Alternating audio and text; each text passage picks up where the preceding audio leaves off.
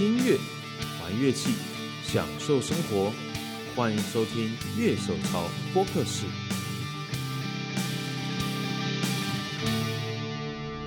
Hello，大家好，欢迎收听今天的节目。哎，今天算是我们一个紧急加开节目。我们通常呢，其实会以双以每个月双更的方式来进行我们节目的播出，但是因为这个新闻对我们乐手潮的听众跟其实对广大的乐迷来说，其实是非常重要的一个新闻。在前两天呢，哎、我们这边发生一件事情，就是 Kurt Cobain，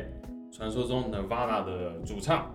他的吉他以六百万美金的价格在朱利安的拍卖会卖出了，所以这个台币换下来的话，大概是一亿七千七百七十万。其实我可以直接讲，它是一亿八千万就好了。其实说实在话，其实因为我最近在告诉国外买琴嘛，就你觉得这大概一亿八千万，如果运我买了，然后运到台湾，大概关税要打多少？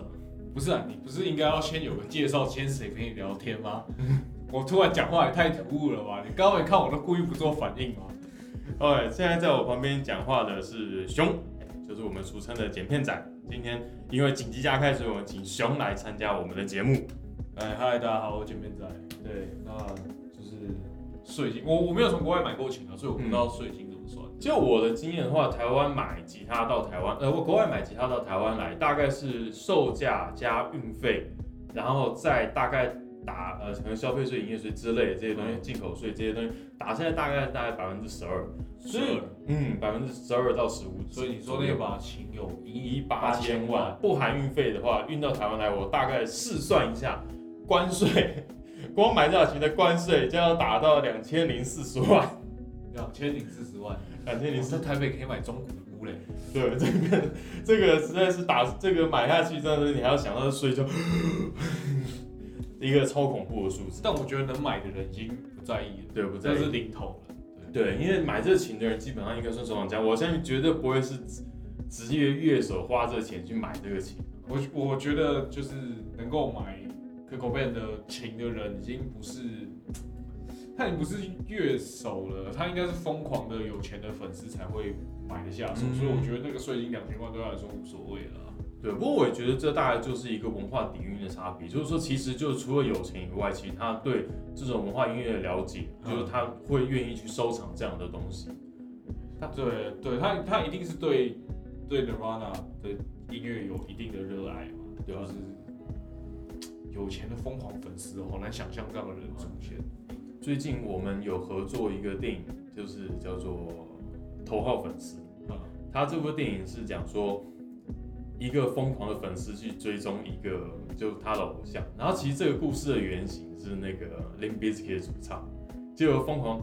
疯狂歌迷，然后会晚上偷偷跑到他家去跟他合照，然后就威胁他那些东西。有一部这样的电影，我们最近网站有跟他合作，大家可以去我们网站看一下。好，这把哎、这把吉他是怎样的吉他？是一个一九五九年的 Martin D 十八一。OK，这是一把 Martin 的木吉他，可是它上面有一些拾音器这些配件。其呃，NTV 用的那一场用的对对，NTV 对 u n p l u g 用的那一对，它其实很经典，就出现在 MTV Unplugged 他们最经典一张专辑，其中一张啊，呃，他们其实每一张都蛮经典。他这张专辑的现场 MTV Unplugged 现场，他是用这把吉他。就是一把木吉他，上面有装 humbucker 跟就是旋很像 Gibson 上面会看到那种旋钮。对对对，他装了一堆片。其实我当初看到这把琴，我以为它是他自己改装的，呃，但是后来发现好像真的有这把琴。对那其实这也不是 Kurt Cobain 他第一次就东西卖出那么高价，他其实在前两年他的绿色羊毛衫就也是 MTV Unplugged 穿的那一件，呃， 大概卖出了三十三点四万美金，大概一千万台币，这一件羊毛衫，啊九就九九，就名人嘛，那他有他的一个时代意义在。对，毕竟我 NTV Unplugged 其实很经典，是演出的是当代最有名的，就是那个时候最红的风格就是 grunge 嘛。是所以那场演出的其实不止 Nirvana，那场 Alice in Chains 跟 Pro Jam 我记得也有演。哦是，他们全部那个时候其实比对较对大的对对 grunge 乐团。对对对，我记得都有演。我那其实我们讲那么多，我们其实现在要问一个问题：为什么这把琴那么贵？哎、剪片仔，我要说剪片仔是很凶。叫熊就好了。好，兄，请问一下，你觉得一把琴为什么会变贵？应该说一个型号的琴为什么会变贵？不是，可是我觉得这个是一个极端的，也不能说极端啊，就是它是一个特例，因为一把琴它的价格就是其实就是它的制造商或经销商已经定好了嘛。对对，但是呃，就是因为 k u r c o b a n 拿过这把琴，嗯他用他演奏过，这是他使用的琴，所以他被赋予了另外一层的文化的另外一个文化的意义在上面。对，所以买的不是买这把琴啊，谁买这把琴可以拿出来弹？你告诉我，一定是把它供起来，就留给子孙后代这把 Nirvana 主唱可口被就是弹过，对，对，这这变传家宝嘛，它不它不会是你，我觉得这个东西你不能用乐器去衡量它，它对比较偏向文物，就像翠玉白菜，它就是一块玉，然后长那样。嗯，雕成那样。那你用现代眼光来看，它不一定那么贵。就是它如果是给可制造、制造商的东西，它不会那么贵。但是因为它是我们的文物，是我们的国宝、嗯这一类的东西，除了这它是一块漂亮的玉以外，它有历史，其他的、呃，它有其他的价值在里面。嗯对，所以它才会造就它有这个身价。是，对啊，所以所以我觉得你不能用一个器物的眼光去看它。是对，因为其实这样问的问题，其实有一个最，我觉得史上最明显的一个东西就是 Gibson 的 Les Paul，因为 Gibson Les Paul 你是说它越来越贵这件事？对它 越来越多，可是超贵。严格来讲，其实 Gibson Les Paul 在开始卖的时候，并不是一个销售很好的琴。哦，是哦。对，而且它在开始贩售的时候，其实产量也很低，就它并不是，所以所以说老琴会越来越稀有，因为其实那个时候的产量就不高，它并不是一个真的很大规模大量生产的乐器。哦，这这这个我倒不知道，因为我我对 l a s p o 的印象就来自于，因为我高中才学琴嘛，对学学弹吉他。我对 l a s p o 印象就是，呃，我很喜欢 Green Day 嘛，嗯，那 Green Day 主唱那时候美国大白痴的时候，他拿一把黑色的 l a s p o 哦是我的吉他老师也拿 l a s p o 是，然后后来就是后来就会听什么，比如说 Guns N' Roses，Slash 也是拿 l a s p o 哇，这个琴好帅啊！嗯，对啊，对啊，对啊，所以，所以我其实不知道 l a s p o 过去的销量并不好这件事情。对其实主要其实我认为说它开始变贵，其实还是在于说，因为像是 Rolling Stone 啊，B 甚至 Beatles 就 Harrison 就这些人开始使用 Les Paul，然后其实当然最有名就是五九年 Les Paul，其实。越来越多的经典乐手开始使用这个东西以后，就变成大家会去追求。就像你看到一堆人用 Les Paul 以后，你才开始去追 Les Paul。我你会卡谁？哦，你听不懂台语。 我年纪比较小，所以我看到的时候它已经是经典。对对对，就是我说的，我年纪比较小，不是说我真的年纪很小，是我开始玩的时候已经是两千年末了，哦是，诶、两千年中啊，我2000年中二零零五年。不要故意减轻自己的年龄。不是啊，因为我现在那些弟弟妹妹很多都两千年后才出生的、啊，哦，是是对啊，我现在还是老啊。对，然后其实去年去年的时候，其实本来有刷新过一次，就史上最贵的吉他记录是 Pink Floyd 的 David Gilmour，哦嗯，他的 Stratocaster 那把，它最后成交价是三百九十七点五万美金，合计新台币一点二亿，所以这次大概又超过了五千万。对，就是那个数字是完全天文数字的价格。对，可是就是很明显，David Gilmour 他那把吉他严格来说是一个拼装琴。嗯，如果你在一个像国外比较知名的网站，什么 Reverb 啊，那些二手网站，然后去买一把拼装的拉斯呃 Stratocaster，因为 straight 很多啊，对 Strat 其实 Strat 比较大的特点是说它好组装，对啊，然后产就是它的生产方式比较简单。呃 l a s p o 其实本来就它卖那时候卖不好，其实一个原因就是它本来就的确比较贵，因为其实 l a s p o 的功法上面包括比它较麻的烦啊，对他们它的 top 是有弧度的啊，那些东西。西。其实费的工都比较大，所以说其实它卖不好，其实我觉得一开始跟售价有多少有一些关系啦。啊就因为 l a s p o 现在还是贵啦，对啊只是只是我没想到现在变那么贵。对，啊你知道在我记得我九零年代在学吉他的时候，哇，你九零年代学吉他，九零年的末期到两千你年初大期，我七，不要暴露我年龄。哦对不起， OK，就是大概在两千年左右那个时候，我看到一把 Joe Perry，就是 Aerosmith，、啊，Joe Perry，他的 Gibson 代言琴，大概是五万块新台币。然后前几年我看到一把二手流出来嗯，二手五万块新台币， 保值度一流。可是我们今天还是要把主题拉回来，Nirvana。嗯哎，Nirvana 乐团其实就我对 Nirvana 的认识，那基本上 Nirvana 你在台湾大概几个主要叫法就是超脱，超脱合唱团，涅涅槃，那有台湾叫超脱，涅槃好是像香港，对，可能香港叫涅槃，你跟 Nirvana 的确就是涅槃的意思啊。可是我觉得就台湾翻的比较，超脱你去买 CD 上面都写超哦脱。是哦，对，我去买 CD，因为我一我直以为超脱是 Offspring，哦没有，哦哦，后面是后裔。哦哦对哦对，这个砍掉显得我很对，那时候我买我买 CD，就我基基本上都就那时候就叫超脱，呃然后呢超脱涅槃，然后呢它来自西雅图，OK，那 grunge 其实很大部分很大部分的团都来自西雅图，当然后面就衍生到其他地方。其实，在九零年代没有网络之前，我们之前有大概提过，就是说其实音乐是蛮有地域性的。对对对对，死亡金属可能集到哪一块，后来红了全世界有，对然后之类的对。对，然后团员第一个 Kurt Cobain 就是主唱兼吉他手，然后第二个是他们贝斯手 Chris Novoselic。哦，我特别去网上查，应该是这样念。就我去看美国访问，他们是这样念。OK，还有 Foo Fighter 的主唱 Dave Grohl，我本来说很像 Foo Fighter 的主唱了，可是我已经脱口而出就算了。 所对，以哎，Dave Grohl 是鼓手，对，Dave Grohl 在 Nirvana 时期是鼓手，很多人说他跟，算了，没事，别这他要讲那个烂笑话啦， 说讲不 Dave Grohl 说 Nirvana 的鼓手跟 Foo Fighter 的主唱长得很像，对。不过他也算是整形，就是转型最成功的人。谁不要乱讲话。我 Foo Fighter 粉哦， 转型最成功的，算算转型了，转型最成功的一个可主是唱。可是其实 Dave Grohl 以前就是弹吉他的，欸他是后来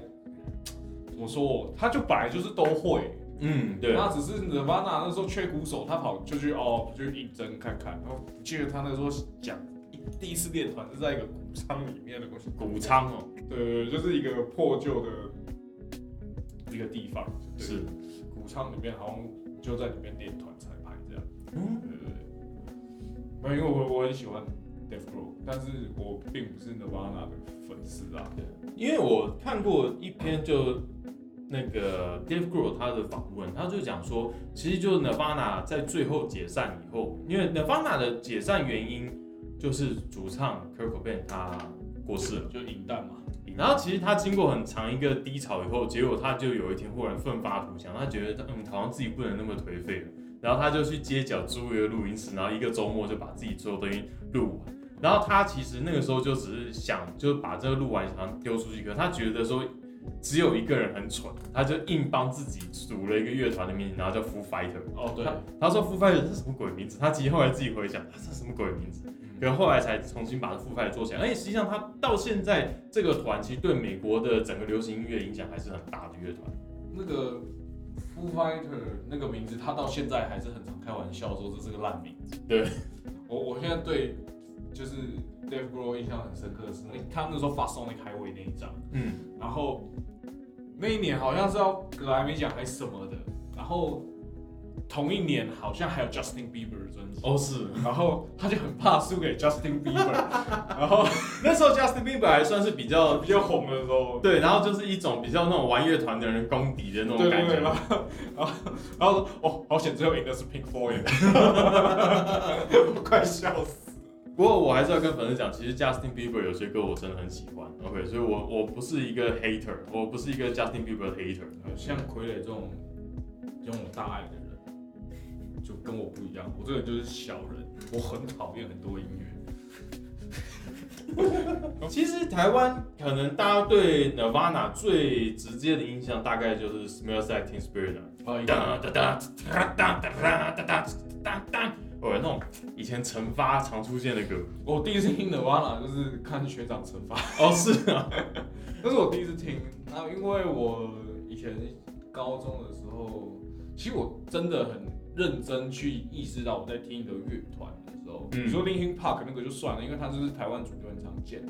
但是我真的很认真把这个东西说哦，我在听乐团这件事情上面的话，是真的还是听 Green Day。嗯，呃，就是我也是因为 Green Day 开始玩团啊什么有的没有的，对对对。但是 The v a n a 第一次听到确实就是学长惩罚，嗯在做那一首 Smell Like Teen Spirit，对吧？对，其实我觉得这一首《Smells Like Teen Spirit》这首歌其实蛮有趣的。其实它是一个对吉他手很 friendly 的歌，就是说它就四个人哒哒哒哒哒哒哒哒哒哒哒哒，就是大概四个音为主，然后有一个很简单的 solo。可是这首歌就完全是虐鼓手、虐主唱，就吉他手开这首歌，大概主唱死一片，然后鼓手也死一片呢。不是，因为我觉得可口贝那个声音不是很好，想要模仿他就很难。啊，你不模仿他又听起来很怪。对。然后啊，他鼓，我说他鼓没有很好打，嗯懂啊。然后我觉得做朋克团的歌常常就会发生这种事，就是只有吉他手可能跟贝斯手也比较开心一点，就比较简单啊。对对对然，后但鼓手呢，你说做个美国大白痴，哦，哦，那那鼓个手，新新手鼓手一定崩溃啊。对，因为像《Smells Like Teen Spirit》这首歌，其实我认识我看过的学生鼓手，通常后面不加速超难，就是他们永远会把这首歌速度哦加超快。了。啊对，其实它的节奏是蛮难的。我们没有在地址高中生， 对对对 对， 这个是常态，因因为为它需要我也是经这验。样过来的。对，对对对，哎，讲到这个，我们先来讲一下 Nirvana 他们的曲风是什么。这个东西其实基本上，如果你去网络上搜的话，他们会讲这个叫 grunge。那 grunge 其实台湾常会翻译的叫油质摇滚，然后可能有时候会翻译乐色摇滚，这也有这种翻法。这个是的确有看到过，因为其实曲风的东西是我们很多时候到后面最终定义是什么，可是其实在那个当下的时候，就有很多种翻译名词或不同的讲法。其实我第一次听到 grunge 这个词，我是在有一个麦可贝的电影叫做《绝地任务》The Rock，尼克拉斯凯奇跟呃我看史恩康纳莱。我看的电影比较少，对，因为那部是史恩康纳莱，他他是一个那种联邦要犯，然后就是那时候等于说他其实掌握太多秘密，就政府把他关起来。然后后来他们需要潜进恶魔岛，就只好找这个曾经真的逃出恶魔岛的人来当顾问。然后他出来的时候就头发很长，然后尼克拉斯凯奇就说：“你这样子真的有个 ground。”对，就是那种西雅图出来的吟游诗人的感觉。grunge，哎、熊，那请问一下，你听你知道大概有哪些是哪些团是 grunge 团？大约我我我我 grunge 算是我涉略蛮，因为我听的东西有点偏，呃不是说偏门啊，就是我自己的喜好的那个手背范围其实很窄。嗯，那 grunge 我会听，呃，grunge 我知道的团当然就是就三大团嘛，就是 Nirvana、Alice in Chains 跟 p r o j e c 有点对，啊然后那这三团我其实就是挑一些经典的歌听啊，嗯因为我并没有特别在专注这一块。对，啊改天能找倒车的凯凯来，他就可以聊更多，因为呃，Nirvana 当然是我的成长过程中接触到的，嗯，但是 Alice in Chains 跟那个有 Pearl- Chains Pearl Jam 嘛跟 Per 对啊跟 Per Jam 就是哦，他带我他带我听，虽哦然他是我学弟，对，但是我们其实听的领域本来就差很多。好，因为这样，所以我们稍微这边引述一下维基百科，grunge 是什么？普遍使用猛烈的失真电吉他演出，与歌曲力度淡漠或满是忧郁的歌词形成强烈对比。和其他流派一样，一个油质摇滚乐团的编制通常包含主音吉他手就 lead guitar，然后低音吉他手通常指贝斯，然后鼓手跟主唱。油质摇滚还受到了一些独立音摇滚乐团，如音速青年，就是呃音速青春 （Sonic Youth） 那个乐团的影响。哦，创用对，那其实蛮经典的。然后油质摇滚的歌词通常充满着焦虑与内省，涉及社会异化、自我怀疑、虐待、忽视、背叛、社会与情感孤立、心理创伤和自由的渴望等主题，超负面。呃，就是就是你去听，像我刚刚说嘛， 我听的这三团，呃，Alice in Chains、Alice in Chains 跟那个有 S 吗？我现在哎很怀疑。 Alice in Chains，我就就你知道我我刚就说我我 grunge 我听的真的不多，嗯，那所以就是 Nirvana 经典几首我听，Alice in Chains 经典几首我听，然后 p u r g e n 经典几首我听。你直接听音乐，你不会把它归在同一个曲风里面。但这三团的歌听完，你都会蛮忧郁，对，蛮忧郁，蛮不舒服的，充满了矛盾与冲突。我蛮想砸东西的，应该这样。嗯有没有听过？哎哒哒哒哒哒哒哒，就好像嗯，我把我刚刚唱歌那一段剪掉。其实这蛮有趣的，因为说实话，你真的讲金属的话，金属其实就分超多类，可是到对啊 grunge 的时候好像又变成一类，可是实际上它的范围其实还是很大。对啊，你不觉得？你不觉得 Nirvana 就比较，呃，怎么说？比较旁一点。嗯我会觉得 Alice in Chains 比较比较 metal 一点，对我觉得 p r o j e c t 比较呃所谓八零型一点。对，我觉得他们三个风格就是也长得不大一样，但是他们整体给你的那个阴郁感，就是阴沉的阴阴沉郁闷的郁，对阴郁感是一样的。对对因为其实 grunge 它，如果你去查一些国外资料的话，它其实也会说它吸收蛮多东西，包括金属啊，嗯那朋克等等，其实很多风格。那只是就每一个团他们在表现在特定某个范围的量比比例上会比较啊，多。对对对对，其实 grunge 这东西蛮，如果就我自己的看法的话，其实 grunge 它就是一个很很嘈杂的声音，它其实是一个，我说实在，因为我自己是听重金属的，嗯，可是 grunge 对我来说很吵。他是哦，就像我现在爱听那些东西，人家问我凶不凶，我说不凶，吵不吵，吵吵。对，因为我最近很爱听 Melody Cole 啊，那种哦对吧？对，但呃不是全部啦。可是就是说，像比较有名，像 Smells Like Teen Spirit 的副歌啊，然后其实其实我还听以前还有一段时间听比较后期的，像 Part of Mud 嗯哦这些团，Part of Mud 最近有翻唱 Nirvana 烂泥巴乐团。嗯烂泥巴乐团它蛮有趣的，就是它其实是跟 Limp Bizkit 这些人一起出来，就是他是把听说他们是把他们的 demo 带放在 Limp Bizkit 后台，然后就 Limp Bizkit 发现他们把他们挖出来，可是他们跟 Limp Bizkit 是一个一个很嘻哈，然后一个很 grunge，两个完全不同的调调。其实像 Part of Mud 我也是刚开始在接触的时候，我大概只有一首歌觉得那比比较温柔的歌，然后其他都是我觉得哦好吵，可是我那时候都在听 Slipknot 那些东西，呃，对，好，那蛮不吵的啊。那个时候吵，因为不是你要说用吵来定义，其实 metal 团大部分我都觉得还好。对这个东西，其实我们就要讲到说 grunge，收音要超吵欸，吵爆。你就是那个 Sonic Youth 吗对对对？Youth Sonic Youth，我觉得那个，我觉得那个吵到爆炸嘞、那个嗯然后什么，呃，Pumpkin 什么那个 Smashing Pumpkins， ，Smash Pumpkin，Smash 正在砸，对砸，正在砸南瓜，对对哦，超吵，吵爆了。我我朋友推给我听，我我其实我就抱持学习的心态在听。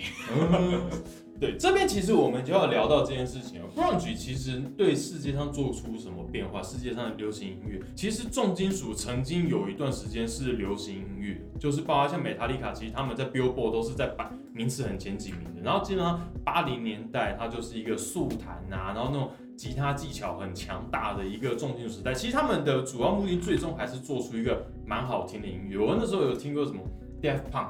不不是 Death Punk，然后 Death Leopard，微爆，微爆其实他们有一个很好玩的，就是分类，他们把它分类在流行金属、靠重金属还有流行的然。后哦这这个我真不熟，对对 d e v l e p p e r 他们鼓手就有一只手，中秋对，超球。其实这个，其实我这个印证其实很简单，就是有一部电影，其实有那一部也是有入围奥斯卡，叫《力挽狂澜》，它是一个讲一个那种老摔跤手，就是后来就从极盛，然后到最后到老了，就是比年纪比较大了，然后转摔的故事。米基洛克演的，他那一部重新翻身，后来又跑去接演的《钢铁人》第二季。然后他在那一部里面，他跟他喜欢的女人就两个聊天，两个都喜欢巴黎音乐，他们觉得啊 m o t i Crew 超赞的。可是后来出现一个叫 Kurt Cobain 的毁了一切。哦，因为因为可口贝比较偏向就是呃想法胜于技巧，嗯这个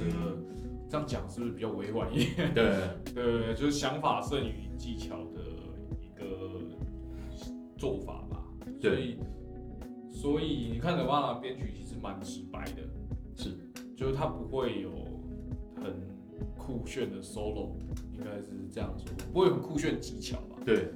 对啊吧、然后其实从各个方面来看，其实他们做的音乐就是吵，他们其实使用的器材啊这些东西，他们其实就是比大声。他其实，在访问的时候，他讲到反正这东西就给他吹大就对了。就是他们要做出那么脏的声音，你其实事后在后置的时候你要去修，这很难。所以他们干脆就是保留那个真的很很脏肮脏的声音。我觉得这可能是吵，我们觉得吵的真正的主因，他们其实就是故意去把所有所有一切放大。嗯，的感觉，才能把他们这音乐的感觉做出来。所以相对来说，就他们跟过去八零年代那些吉他英雄，他们做出那种很优美的旋律或那种超级的旋律，是有一个很大的落差。我们大概可以讲一下哈，他们大概作品有几张？他们其实真的录音室作品大概就有三张，一张是哦对对，蛮 Bleach，少的。对，Bleach 是台湾的漂白，然后可是因为以前的死神漫画很有名，所以我都叫它死神 Bleach 漂白。呃，因为 Bleach 就是把灵魂给漂白这种对概念，对，所以他们死神那部英文是 Bleach。然后另外一个就是其实算是大家印象中最深，就是有一个小 baby 然后在水里面追着钞票那一张 Never Mind，台湾、啊哦，对，台湾翻译叫从不介意，我是觉得翻译的 OK 啦。有买，对啊，我觉得我觉得还蛮不错的，这对个饭还啊这个饭不错。然后另外一个是 in utero 这个字的意思，台湾翻译叫母体，因为它其实是好像是拉丁文还是什么，它的意思是说，呃，类似子宫这样，嗯，对，就是这样的意思。他们大概有这三张专辑，那他们其实真正最早发的一张正式作品是八零年代末期的时候，有一个 Love Buzz Big Cheese，这个是他们的算单曲。嗯，然后他们另外在中间还有一张算是十一集啊，就是等于说他们把可能电台唱的歌啊，然后一些没有收录的 demo 就凑又凑一张出来。对他们其实作品就三张，可是实际上他们的专辑总销售量在全世界大概已这个数据其实有一点有一点久了，可是大概已经超过七千五百万张，就三张 CD 卖了七千五百万张。对，这个其实是很厉害，而且他们其实大部分就是他们这三张专辑基本上几几乎都有卖到 Billboard 冠军，就是他们不是哦说后来大家把他们吹捧很红，而是他们当下就当下就很红，而且这是一个唱片市场很兴盛的时代。对，就九零年代那时候，其实就是大家狂买，就是狂卖 CD，狂录我音觉带得 CD 的主时主主代。要还是用 CD 作为媒介的时代，对，那用 CD 唱片当做音乐人主要的命脉，这件事情好像也就过去二三十年的时二十间。年、三十年，对，对，其实之前大家还主要这是十年已经变表成演串流了啊，对串流，然后其实艺人他们主要还是要靠表演、演唱会，演唱会可能现在大家主要赚钱的方式。对啊，对，就是他们刚好生在一个唱片大卖时代，然后 MTV 台出来的时代，就变成说，其实我觉得在很多东西交相下去，交相这样的融合的成果，就是时代在演进嘛，你制造音乐跟听音乐的媒介都会做改变嘛。嗯那希望我们可以在下半年之后推出一个系列节目来跟大家讲这件事情。然后其实他们后来创举包含说，他们在二零一四年的时候就入选摇滚名人堂，而且他们当年就直接入选。哦，这事情其实很很难办得到，因为这个东西真的是要靠时代累积，很多人要提名很多次，然后最终进我去。觉得他等于二十年就达到这个目标。对对，它其实这个其实是一个非常大成就，而且就比方说他们其实，在音乐史上，除了他们的音乐是很特别的以外，他们同时也获得市场的认可，嗯，然后得到很棒的销售价值，然后一直让后面人可以记得他们。对啊，就是歌好听，然后市场也买单，又独特，那就活不久。对，活不久，真的。，可惜就是活不久。对，真的从出道到他们解散，因为他们最后解散是在九四九四年的时候主唱过世，嗯所以其实他们真的出来年纪大概只有三四年而已对。，很快，对是超级短。因为这边有几个事件，而且这个不算意识，因为就是说，它其实你在网络上是看得到影片的。就当年其实他们在有一个英国节目，是一个等于说看排行榜的节目， 你说那对，它那个节目叫 Top of the Pops，你们去网络上可是以英国的嘛？没有对，记它错是英国节目。如果你去 YouTube 上搜这个影片是搜得到的，你你不要打什么，他不要打那个节目名称，就直接打 Nirvana fake， 对。就找得到，那个超屌的。对，他们在那一场表演要唱《Smells Like Teen Spirit》，就是他们超经典的歌。然后呢，节目单位跟他们讲说，哦，主唱唱真的，可是所有乐器夹弹就好。对，结果他们就 Key 独蓝，对，然后台语就是 Key 独蓝，他们整场就是真的完全不碰乐器，就是没有没有有碰，就是你听到该打小鼓的时候，Dave Grohl 在打 flow tone，嗯，故意然后避听开听到你就是他不是有一段是 flow tone 为主的嘛？对对，然后 Dave Grohl 在打 crash，都故意，然后 Kurt Cobain 他自己就在那边跳机械舞，然后夹就是那种加弹，夹弹，就完全就是他就很明白告诉你我就是不弹怎样，然后贝手就拿着贝斯在跳舞。对，然后主唱 k u r c o b a n 他用一个非常艺术性的声调，跟他过往曲味道完全不合上下。然后然后到副歌，哎、副歌前面那段他然后他那个嘴是整个含着麦克风的，对就是真的是整在吃麦克风那种，他已经把麦克风头已经整个吃进去。对，我那时候看到我笑到会崩溃。对，其实你可以看到他们对真的表演这件事情是有自己的坚持，对自己的坚持的，就是其实一个蛮蛮真实的乐团。然后其实还有一个事件，就是说一九九二年 MTV Video Music Award 就是 MTV 的音乐大奖。那其实因为其实九零年代跟现在比起来，其实就是他们的管制还是更多，就是其实东西都是慢慢放松，越收紧放松，就慢慢这样演进出来的。那个时候他们其实要唱一首歌叫其实不太好讲 rape me，哦，rap me，对对对他们想就是他们想唱 rape me，可是电视台不让他们唱这首歌，叫叫他们改唱 lithium，结果他们一上台就下 rape me 的前奏，就整个现场我相信那个时候应该工作人员全部吓傻了。对对，崩对溃，幸好只弹几个音，让他回去弹了一点。然后这一场其实也是完全在一个半失控状态。他最后结束的时候，你会看到贝斯手把整个贝斯丢起来，就他要接的时候刚好砸到自己头，哦，你就看到他在台上直接倒下去。然后我看过一点，对，然后 Dave Grohl 就是他打完鼓，就这首歌打完以后，然后对着麦克风大喊 “Hey XO”，他在跟那个 Guns N' Roses 的主唱打招呼。所以就是他们其实在这些表演，在电尤其电视上面，其实是一个蛮有趣的一些演出。然后其实你可以看得到他们的真实跟同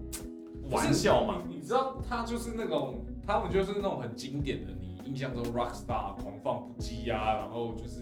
反正就是要把舞台拆掉啊，拿吉他去捅爆你的 speaker 啊，嗯然后把鼓砸了，把琴砸了那种你，就是你印象中疯狂的摇滚明星啊。毁掉了传统摇滚的帝国，然后就自己还是沿用了他们的一些表演手法。一些文化啦。对那文化可是我觉得，我觉得那个就是一个根深蒂固文化，然后再来是你看，哎、刘巴塔歌这么想，这么这么这么让人感到不适，嗯，他们自己唱完了，他们也会想砸一砸啦。我嗯自己听就是 grunge 年代的歌，就听完之后我自己都想砸了。对，而且你要想是这些词、这些歌是他们自己写出来的，对啊表示是一个很真实的感受。就就是我也我也不难想象他为什么会对自己开那一枪啊。嗯对啊对啊，哎，讲到这突然边，觉得 Dave Grohl 好健康，对 Dave Grohl 其实他哦他超健康的。他的形象很正面，就是好爸爸那一种，对对对对，对，就是完全是一个嗯他就是一个正常人。很正 常，因为他其实真的很认真的想要为音乐圈做些什么，他自己还拍纪录片啊，然后介绍音乐历史啊这些东西，他其实真的就是对音乐充满热爱你，说 Sonic Highway 的那个纪录片吗？嗯因为他他那张专辑很屌，就是他去美国各个知名的录音室，都只录一首歌，然后那首歌会写跟这个地方有关的事情。是对，然后那张蓝光我有买，哦帅，英文很烂，但尽量听懂个其实。哦，所以台湾没有代理版，你就直接买原我直版接，买原版。是哎、我不是我买的，我我老婆送我的，放闪爽。 不过演唱会超累的，我之前就是你要 YouTube 会有人放演唱会的整场上去嘛，嗯我会看那个 Foo Fighters 演唱会开场连续五首 d e v o 都那种超硬的歌，哎，就是就连唱五首，连唱五首都是那种快歌，然后我觉我看了我觉得哦好喘哦，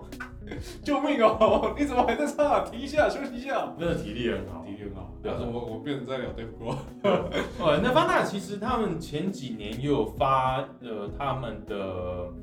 演唱会 live at Reading，就是 Reading 的那个 festival。他们其实那时候我很记印象很深，就是他们的台湾的 C 车表讲说，就史上最有生命的一场表演。嗯，对，其实就是他们在舞台上其实真的是散发他们那种摇滚热力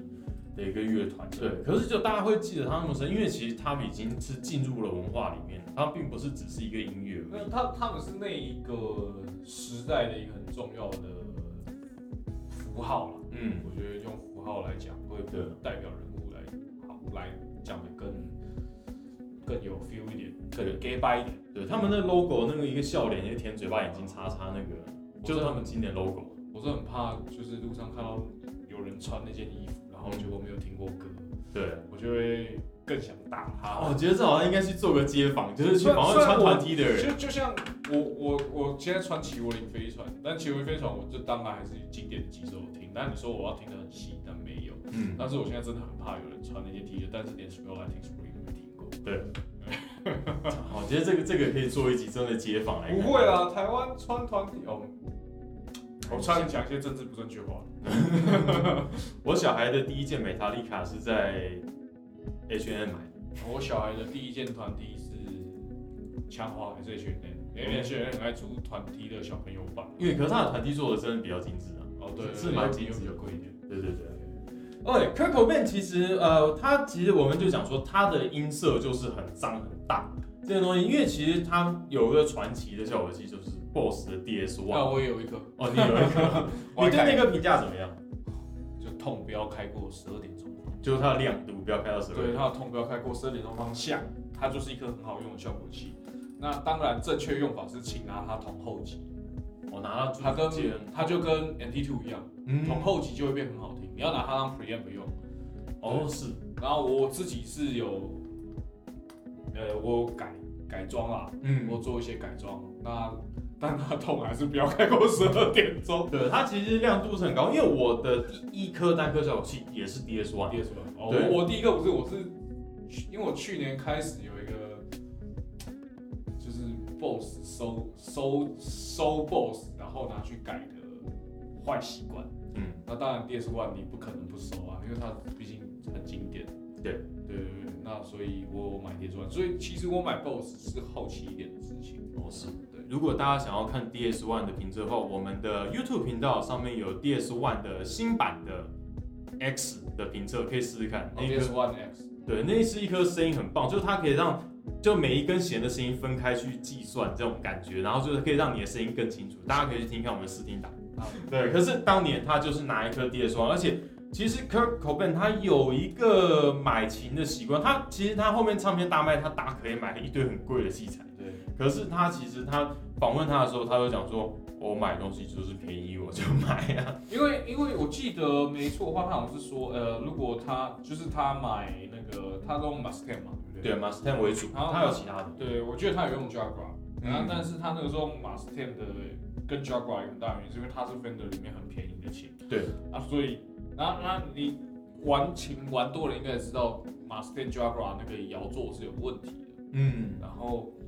所以所以他就是哦，这个琴就是坏了，他丢掉，再买一把新的就好了，哦没多少钱啊。因为他都会砸掉。他呃，我觉得倒不是哎、他就是觉得啊，这个东西就坏了就坏了，就当垃圾丢掉。那、嗯，可是因为可口贝拿这个琴，所以这个量这个琴现在也变很贵。对，但是但是对啊，他他那时候想法就是，哎、就不要多时间还要技师怎么去调了，他就坏了就买一把新的，嗯就丢了买一把新的，这样对吧？对，所以说其实我刚刚跟熊还有其他同事在聊 Martin，他是哪一把吉他卖掉这件事情，我讲什么 Martin 跟 D 二八之类的这种东西，他们说不可能啊，因为二八以后都有那种装饰比较漂亮的部分了，就那个不是 k i r k o b a n 的味道。哦，对。可是我觉得他买 Martin 对我来说就是一个很，我我当然知道他 MTV 那场拿用的是 Martin，嗯，但是我觉得光可口味拿 Martin 这件事对我来说就是很讶很讶异，因为 Martin 的琴毕竟蛮贵的，而且是一九五九的 Martin，他这一把。对，就是这蛮不像可口味会会拿的琴，对，可是我觉得在外形上其实就蛮吸引他的点，因为这把琴真的是很怪。因为说实话，这这一把 D 一八一这一最后的一是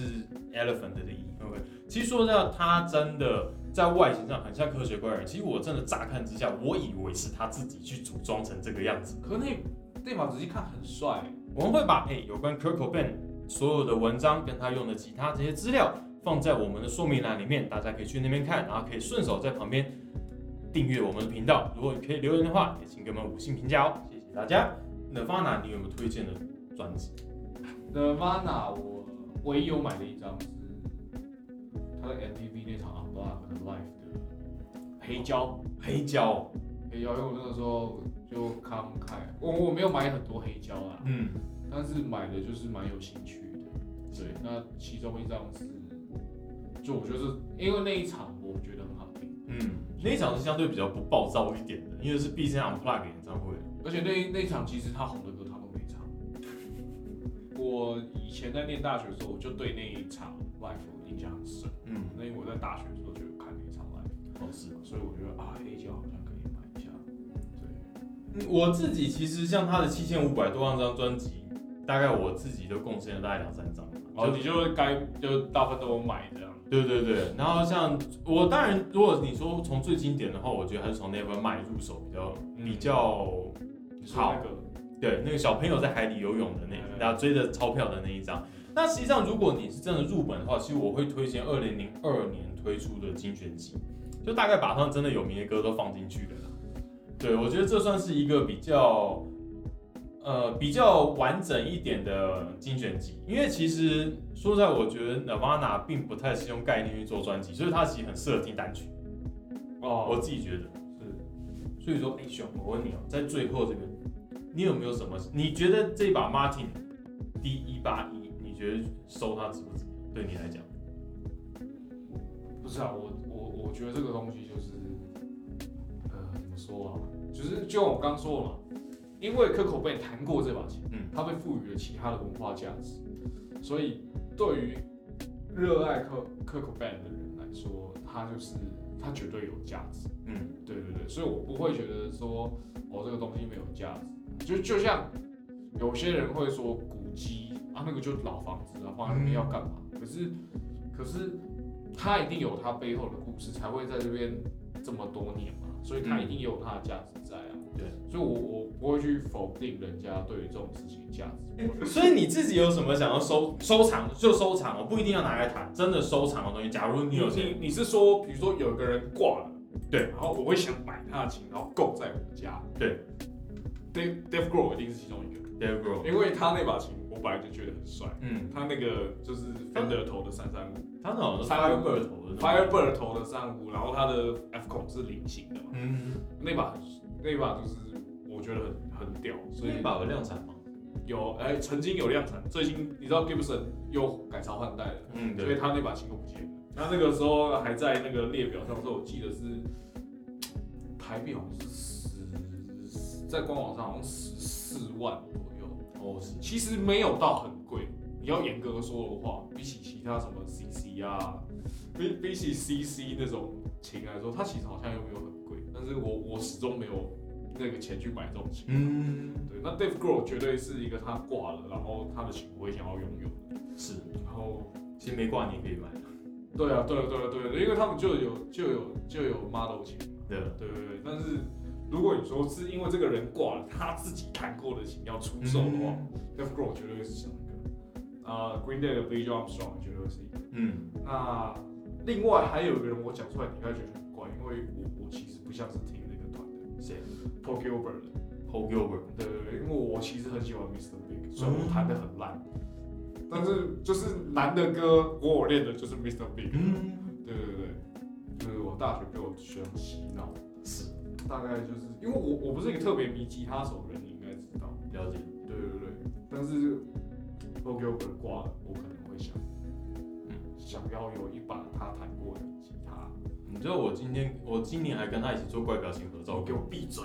啊，我自己的话，其实我还是吉米配局啊。我觉得吉米配局，哦，我知道你很喜欢军啊对吉米配局，我也不知道我到底为什么喜欢他，可我就是真的很喜欢他。他的，我觉得他演奏上，其实我喜欢他的一个点是，还是从 Phil X 开始。Phil X 是一个很喜欢吉米配局的人，呃 p h i l X，你说现在绑 Jovi 的吉帮他帮手， 帮这比现在吉 他手。对，其实就是说从他那边开始，其实我很早就听 Led Zeppelin 啊。我有一年我情人节那时候还是女朋友，现在是我老婆，对，她还还送我她的专辑。有一年送 Black Sabbath，一年送 Led Zeppelin。呃，对，对我来说，其实就是他们的音乐对我来说是一个介在一个时间的交叉点，然后要中也中，要不中也不中那。人家毕竟是金属的起源嘛，对啊，对啊，他是不是金属团可能还有争议，但是我但是觉他得绝对是金属的起源。我我觉得他是金属的起源没有争议，嗯，但是他是不是金属，这个我们可以再讨论一下。对对对对。我们下次开一期节目来讨我论。看这个绝对引战、欸，这个就是战争开场，你知道吗？因为你说说那 Beatles 有的歌干超 metal 的、欸，对啊，那 Helter Skelter 对啊，对我觉得我去听超 metal，他真的他只是没有，他只是没有那时候的破音没那么强而已。啊他只是没有那个 fourteen 的音箱之类的。对啊，就是那个时候科技没没办法让他做出那个声响，对对不然对你对你听对他弹的东西跟超 metal 的，对， metal 其实炸音乐跟科技真的关系很密切。大家其实最想收藏的乐器是什么呢？或者你有什么毕生想要收藏到的收藏品呢？大家可以在下面留言告诉我们哦。那请大家喜欢我们的节目，麻烦给我们最高的评价，还有